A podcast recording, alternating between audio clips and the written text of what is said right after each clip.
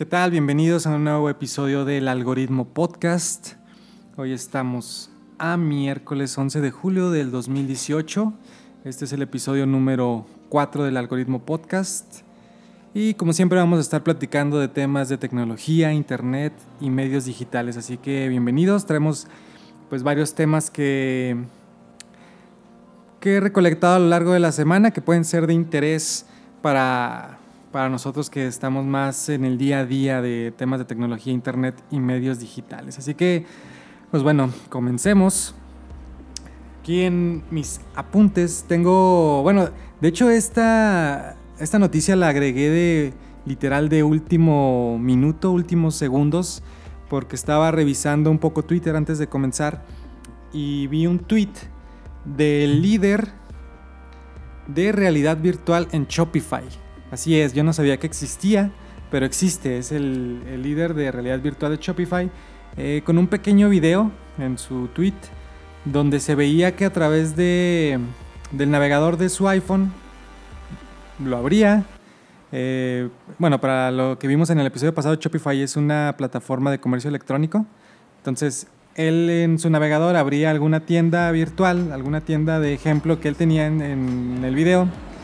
Y podía seleccionar algún producto y mediante realidad aumentada podía ver las dimensiones del producto, por ejemplo, en su mesa. Entonces, por ejemplo, si vas a comprar este, alguna lámpara, si vas a comprar algún mouse, si vas a comprar algunas bocinas, la eliges y con la opción de realidad aumentada puedes verlo qué dimensiones tendría o cómo se vería directamente en tu mesa, en tu escritorio, en tu cuarto, donde tú quieras con las dimensiones correctas. Entonces, se ve que lo elige, lo ve y después ya se decide, le da a comprar, paga mediante Apple Pay y listo. Ya eso es todo. O sea, todo directamente desde el navegador, incluso sin necesidad de descargar alguna aplicación. Todo esto gracias a las tecnologías que está agregando Apple en iOS 12. Me imagino que eh, igual en Android debe de, venir algo muy parecido. Que la verdad se me hace increíble. Y de nuevo es un poco de lo que yo les platicaba de los beneficios que puede tener eh, elegir Shopify sobre otras eh, plataformas de comercio electrónico que quieran utilizar para su negocio. Para mí Shopify, al ser una empresa tan grande, tan reconocida y ya tan establecida, puede agregar este tipo de actualizaciones y uno como usuario, ni siquiera como usuario, primero como, bueno, sí, como usuario de Shopify, pero luego los usuarios de tu tienda en línea, pues es muy transparente. O sea, nosotros simplemente ya tenemos los productos, tal vez ahí eh, vamos a tener que contratar a, diseñadores gráficos o diseñadores 3D que puedan hacer una representación de nuestros productos con ese tipo de formato especial que por el momento no recuerdo la extensión. Pero tienes una extensión nueva, un formato para realidad aumentada y realidad virtual que puedan crearlo exportarlo a ese formato y después simplemente implementarlo ya después mediante programadores o sobre una agencia digital que los, que los pueda ayudar en estos pasos, pero básicamente teniendo eso, ese trabajo, ya con algún simple clic se pueden visualizar. Entonces, la verdad, este tipo de, de avances me emociona mucho ver cómo puede crecer en estos próximos años, que obviamente primero esto va a suceder en países de Europa, Estados Unidos, y en uno o dos años seguramente será más, este, más reconocido aquí en nuestro país. Pero pues nos da ahí, la ventaja es que podemos estar ya desde ahorita comenzar a ver cómo, de qué se trata este formato, quién lo puede realizar, cómo se realiza, cómo se implementa, para que cuando ya esté listo, poderlo activar y sea un plus para su comercio electrónico. Así que, la verdad, vi el tweet y pues de último minuto literal lo apunté y quería platicarlo un poco en, el podcast. Así que bueno, esa es la, la, primera noticia. También veía que el podcast pasado duró más de 20 minutos cuando realmente 20 eh, minutos era el máximo que yo tenía pensado que durara cada episodio. Así que bueno, pues, en estas noticias traté de dejarlo un poco corto para no irnos, que no durara tanto. Bueno, en otro de los puntos, estaba viendo que Twitter esta noticia la vi el día de ayer, me parece, o no acuerdo si hoy. Twitter borró 70 millones de cuentas inactivas. Esto ya lo venían este, planeando desde hace mucho, incluso mucha de la comunidad de Twitter ya lo venía pidiendo, ya que no es, no es exclusivo de Twitter, pero sí sucede, o tal vez es un poco más tóxica la comunicación de este tipo de, cuentas en Twitter, muy ofensivas.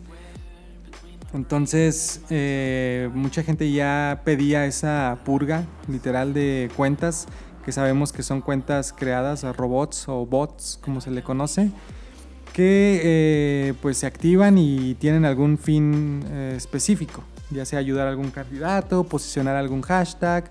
Este, estaba leyendo un poco de Ofelia Pastrana, este, comentaba que desde que empezó a trabajar con televisoras, de repente empezaron a llegar eh, muchos eh, seguidores, pero muchos de esos seguidores obviamente no son reales, eran cuentas bots, eh, me parece que comentaba como un 70%, así que no se dejen llevar por el número de seguidores que tienen algunas cuentas, la verdad es que muchos de ellos seguramente serán este, bots, incluso en las últimas eh, elecciones, los candidatos, pues obviamente eh, había un seguimiento de cuántos seguidores tenían cada semana y crecían de forma no orgánica, así que obviamente también estaban inflados mediante bots. Entonces, bueno, esos 70 millones de cuentas inactivas, esto además de bots, pues también puede ser personas que crearon alguna cuenta hace 6 años, ya nunca la utilizaron y también muchas de esas cuentas pues, ya están este, eliminadas. Eh, otra de las de los temas que iba a utilizar Twitter para poder garantizar una mejor eh, comunicación entre, eh, entre todos los, usuarios es va a necesitar ya verificar muchas de las cuentas con algún correo, con algún teléfono. Entonces me parece bien, me parecen muchos pasos. A mí Twitter, la verdad, o sea, aunque utilice, ya según las estadísticas que veo en, en el iPhone, utilizo mucho más Facebook pero Twitter es mi herramienta principal de noticias. Y noticias no de medios, sino noticias directamente de las personas involucradas en los temas que a mí me gustan.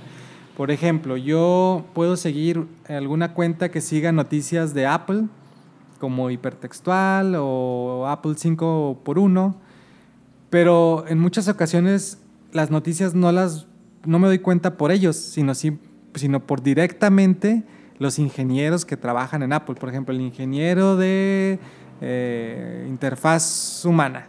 Él hace un tweet de tal vez en algo que, que, trabajaron en algún momento y ahí es donde yo me doy cuenta directamente, o sea, sin ir como con algún tercero. Entonces, así sigo muchas cuentas de los temas que me interesan, de música, entretenimiento, tecnología, internet.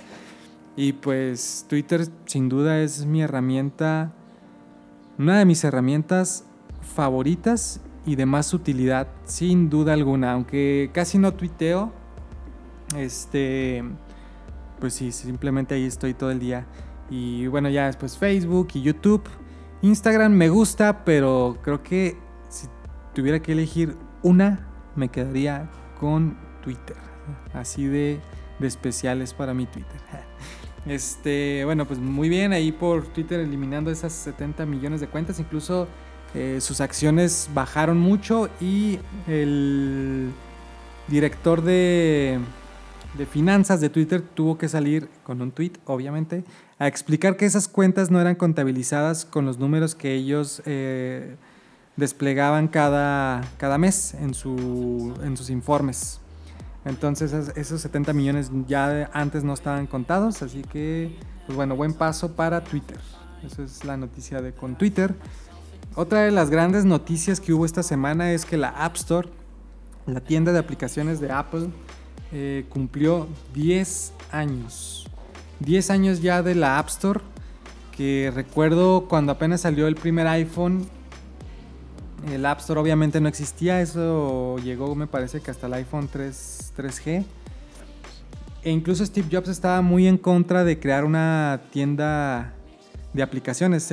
su visión era que todo fuera mediante web, con aplicaciones web. Obviamente eso iba a tardar todavía mucho, me parece que si se hubiera ido por ese camino, se hubiera avanzado un poco más rápido, pero no tanto como lo que como lo que lanzó la App Store. Entonces, muy bien por la App Store. Hace poco se rediseñó completamente su interfaz, ya con un toque más de, de medios, de de redacción, entonces se me hace muy muy bien. Quería buscar ver si encuentro dónde rápido. Aquí está un poco más escondido, pero sí puedo ver. Las aplicaciones que yo he descargado a lo largo de que tuve mi cuenta de, de App Store, quiero ver cuáles son las primeras 10 aplicaciones que descargué. Es como viajar en el tiempo, literal. Entonces, fíjense, la primera aplicación que yo descargué en la App Store fue Facebook. 19 de octubre del 2011. Güey, hace 7 años. ¿Sí? 7 años descargué Facebook. Es la primera literal aplicación que descargué. Después Twitter, de qué les estoy diciendo. Twitter para mí desde siempre ha sido importante. Entonces Twitter fue la segunda aplicación que descargué, igual el 19 de octubre del 2011. La tercera no lo van a creer. Windows Live Messenger. Incluso ya no se puede descargar porque ya no existe la aplicación. Pero así de importante también era Messenger. Era nuestro... Pues el lugar en el que estábamos todo el día. Obviamente antes de dispositivos móviles en la computadora. Entonces Windows, Windows Live Messenger en tercer lugar. Instagram en cuarto. Esto obviamente antes de que fuera comprada por, por Facebook. Ese mismo día también lo descargué. Ese mismo día descargué Facebook en primer lugar, Twitter en segundo, en tercero Windows Live Messenger, en cuarto Instagram, en quinto Skype. Skype ya no lo utilizo para nada, pero sí sigue siendo pues, utilizado generalmente. Eh, ya fue comprado por Microsoft eh, y hay muchos de sus usuarios fieles, por así decirlo, se han quejado mucho de los rediseños que, que han hecho. Así que bueno, ahí está Skype. Y luego después bajé Google Plus, Google Más. O sea, esto ya es... No, hasta me siento demasiado viejo al decir esto. Google Más bajé el 19 de octubre igual del 2011. Y todavía lo puedes descargar. Todavía existe Google Plus. Se han tardado ya en eliminarlo. Entonces, ¿cuántos llevamos? 3, 4, 5, 6. Las 7, la séptima que descargué ese mismo día fue Foursquare. También una aplicación muy interesante en ese momento que te. que pues. Pues sí, fue de las primeras del boom de la localización que te permitía crear, este, bueno, hacer como check-in de a qué lugares visitabas, dejar eh, reseñas, como una guía, ¿no? Entonces estuvo muy bien en un tiempo, después no supieron cómo convertirlo a profit o a venta para ellos entonces me parece que la forma en que lo lograron fue, en vez de tener las aplicaciones que ese fuera como su producto, su producto fue todos los datos que recabaron gracias a los usuarios que hacían check-in. Entonces esos datos los venden a terceros que los implementan en otras aplicaciones. Entonces muy bien por, por Foursquare. De hecho también a, su fundador lo sigo en Twitter mucho porque se me hace su historia muy, muy interesante. Después ese mismo día bajé Dropbox, que la verdad ya no lo utilizo utilizo más Box. Este, pero Dropbox es una muy buena aplicación. Hace poco rediseñaron toda su imagen, muy bien, pero la verdad ya no me cambié.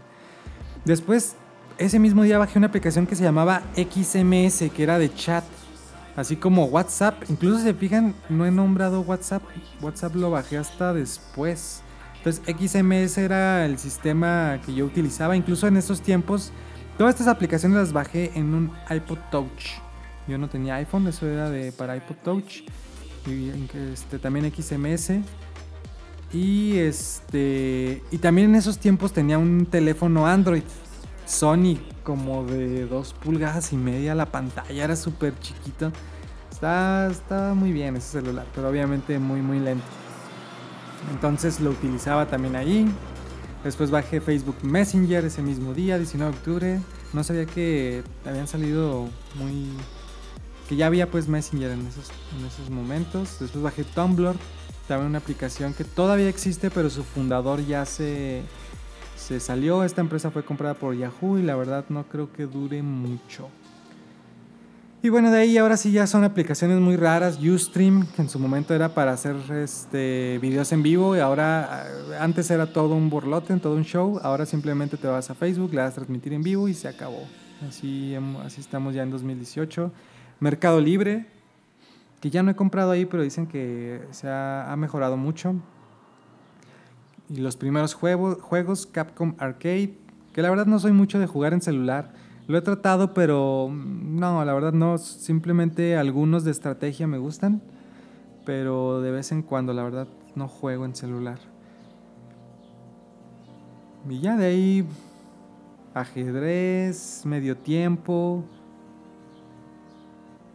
el Gmail, el 2 de noviembre del 2011, Opera Mini, un navegador, 2 de noviembre del 2011, que todavía siguen ahí, aplicaciones de micrófono que te permitían hacer efectos, Viber, que también era como un tipo de WhatsApp, 5 de noviembre de 2011, más juegos que nunca jugué, más, más juegos, Resident Evil 4, ah, que no funcionaba para nada bien. La aplicación de Google, 27 de noviembre de 2011. Shazam, que después ya hace poco fue comprada por Apple. El 30 de noviembre de 2011 igual. GarageBand, 2 de, que es con el programa que estoy grabando este podcast, pero en la Mac.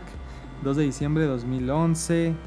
Plantas contra Zombies, que se, pues, se convirtió en todo un evento mundial. Una aplicación muy, muy, muy famosa. El 3 de diciembre de 2011. Eh, aquí está el primer juego que realmente jugué, se llama Field Runners. Si no lo conocen, está, está muy padre. Este también lo bajé el 5 de diciembre de 2011. También tengo la aplicación de tablaturas para guitarra. Eh, también lo tengo incluso en mi home screen en este momento. Esa la, descargué el 5 de diciembre de 2011. Así que muy, muy interesante. Evernote, que nunca utilicé. Aquí está WhatsApp lo descargué hasta el 19 de diciembre de 2011. Así que bueno, ahí están las aplicaciones. Después Pad, Box, ahora sí. Buffer. Las aplicaciones muy, muy, muy interesantes. Así que esos son los 10 años de la App Store. Muy bien, pues eso fue, comentábamos, los 10 años ya de la App Store. Hice una pequeña pausa por temas de, de trabajo, pero bueno, seguimos. En los temas que tengo, ya vimos eh, el tema de Shopify con realidad aumentada, muy interesante. Los 70 millones de cuentas eh, borradas de Twitter, eh, principalmente bots y cuentas inactivas. Y los 10 años de la App Store. Así que me gustaría también que dijeran en los después en, en Instagram o en Twitter me pueden encontrar como arroba el guion bajo Robert con V, así como la canción de Interpol. Es arroba el guion bajo Robert. Así que ahí me gustaría que me dijeran también qué aplicaciones son las primeras que ustedes este, instalaron en sus celulares. Es como regresar 10 años al pasado. Muy, muy, muy interesante. Y bueno, Ahí tengo unas noticias muy cortas, por ejemplo, eh, ya se están rumoreando, rumorando sobre los nuevos eh, tamaños de las pantallas del nuevo Apple Watch, que sería edición 4 me parece, que seguramente saldrá este año, y todo indica que serán un 35% más grandes. Entonces esto, pues la evolución de los eh, dispositivos que puedes vestir, no sé cuál sea la palabra exacta para traducir wearables. Entonces, pues muy interesante, sobre todo por un concepto que vi. En un video concepto de una persona que se dedica a hacer este eh, diseño, donde se veía que alguien tenía su Apple Watch y en un futuro, por ejemplo, el rumorado, los lentes de Apple, entonces al voltear a ver el Apple Watch se veía la pantalla, pero lo detecta de cierta forma y despliega botones en realidad aumentada o una interfaz eh, amplia, no simplemente en la pantalla del Apple Watch. Entonces, pues hasta después puede que el Apple Watch sea la computadora que alimente de información a, a los lentes de Apple, que en cierta forma no sería como la jugada más inteligente, más bien sí tendrían que ser independientes, pero tal vez si tienes los dos puedan este, jugar de, de formas más este, interesantes. Entonces, pues ahí lo de Apple Watch habrá que esperar a finales de este año para, para corroborar esta noticia. Eh, otra ya por, por último, hablar un poco de una noticia que vi que Facebook había patentado eh, una forma de reconocer o de reconocimiento facial para negocios. Entonces, por ejemplo, con alguna cámara que compres de Facebook o de algún tercero, me imagino. Esto es solo una patente, no, no está ya eh, aplicándose comercialmente. Simplemente tal vez en los laboratorios de Facebook, donde instalas tu cámara en tu negocio. Y por ejemplo, eh, no sé, creas alguna campaña de publicidad en Facebook y lo que hace es, eh, para los negocios funcionaría así. Te diría, ok, de estas personas a las que llegó tu publicidad, te costó tanto, ¿cuántas fueron a la tienda? Esto lo va a hacer mediante reconocimiento facial. Entonces, a la persona que entra a la tienda la va a analizar, va a revisar en su base de datos de fotografías que tenga de nosotros en Facebook, porque obviamente les hemos dado todos nuestros datos. Y hasta que haga un match y diga, ok, esta persona que vio esta, esta publicación y que le dio me gusta y que comentó y que tal vez la compartió, después fue y es esta persona, no sé, ya hasta después podría incluso ir más allá y decir, y compró esto, esto y esto. Así que de estos 500 pesos te voy a cobrar 30. Entonces así se los está jugando un poco Facebook en sus laboratorios, pero que todo el tema de lo que ya hablamos en podcast pasados, del tema de Cambridge Analytics y la fuga de datos personales que tuvo Facebook, por así decirlo, este, siento que va a retrasar o va a ser más difícil poder implementar nuevas características para su plataforma de publicidad. Entonces, la gente, tal vez no mucho, pero de antes que nos valía 0%, o bueno, el 5% nos valía a la mayoría nuestros datos personales o los datos que nosotros dábamos en internet. Ahora se va a convertir tal vez en un 15. Entonces ese 10% más se va a volver un poco más vocal y va a estar criticándolos mucho, aunque a final de cuentas no pase nada. Creo que hace poco Mark Zuckerberg, el eh, fundador de Facebook, ya se convirtió en la tercera persona más millonaria, con más dinero del mundo. Entonces, bueno, billonaria, ¿no? Eh, me imagino que atrás de Bill Gates y de Jeff Bezos de Amazon y Microsoft, bueno, de Microsoft Bill Gates y de Jeff Bezos de Amazon respectivamente. Así que pues no sé qué futuro nos espere, pero siempre hay que tener un cuidado o ser, más que tener, más que decirles, no compartan sus datos en internet, eso depende completamente de ustedes, pero ser conscientes de qué datos se están dando y cómo se están utilizando, ese sí debe de ser algo que se debe de hablar mucho y que las empresas cada día deben de ser más abiertas a decir, ok, ¿sabes qué? Si te estamos pidiendo tus datos y te estamos pidiendo tu nombre, tu teléfono, tu dirección, los datos que esté pidiendo. Primero, ¿quieres darnos esos datos? ¿O cuáles sí, cuáles no? Y además, ok, estos datos los vamos a utilizar para mejorar nuestra plataforma, para mejorar nuestro producto, para segmentar mejor la publicidad que nosotros hacemos, para venderla o no sé, pero siempre tiene que, que ser muy transparente esa parte. Eh, ya ir a los extremos de decir no compartas nada y no subas nada, siento que en 2018 no es práctico. Este, y menos después en un futuro cercano. Pero sí debemos de ser conscientes qué pasa con nuestros datos en Internet. Así que, pues eso, la privacidad cada día es más importante. Y eh, también hay que, hay que cuidarla, también no regalar nuestros datos. La verdad es que todas estas empresas multimillonarias, billonarias, eh, se han hecho así gracias a los datos que nosotros damos eh, gratis. Así que bueno, estos fueron todos los temas de, de esta semana. Eh, la verdad sí me puse al corriente, el podcast pasado se tardó un poquito, pero este creo que vamos muy bien, en miércoles incluso. Así que pues muchas gracias por escucharme. Si les gusta, no duden en compartirlo o si tienen amigos que les guste estos temas de tecnología, internet y medios digitales, pues también compártalos con ellos. Incluso yo creé este podcast por esto mismo, para compartir con más personas que puedan estar interesadas en estos temas. Así que me gustaría que me dejaran ahí algunos comentarios, ya sea en Anchor o, como de nuevo en mi Twitter, en mi Instagram, en arroba el guion bajo Robert con V, el guion bajo Robert con V en vez de grande es V. O también pueden buscar el algoritmo podcast en Facebook, la página, darle like, compartirla. Se los agradecería mucho. Así que, pues bueno, de nuevo, muchas gracias por escucharme. Estos 25 minutos no logré el objetivo de que fueran menos de 20, pero casi, casi. Así que, pues bueno, nos escuchamos hasta la próxima. No olviden darle like a la página de El Algoritmo Podcast. Nos vemos hasta la próxima.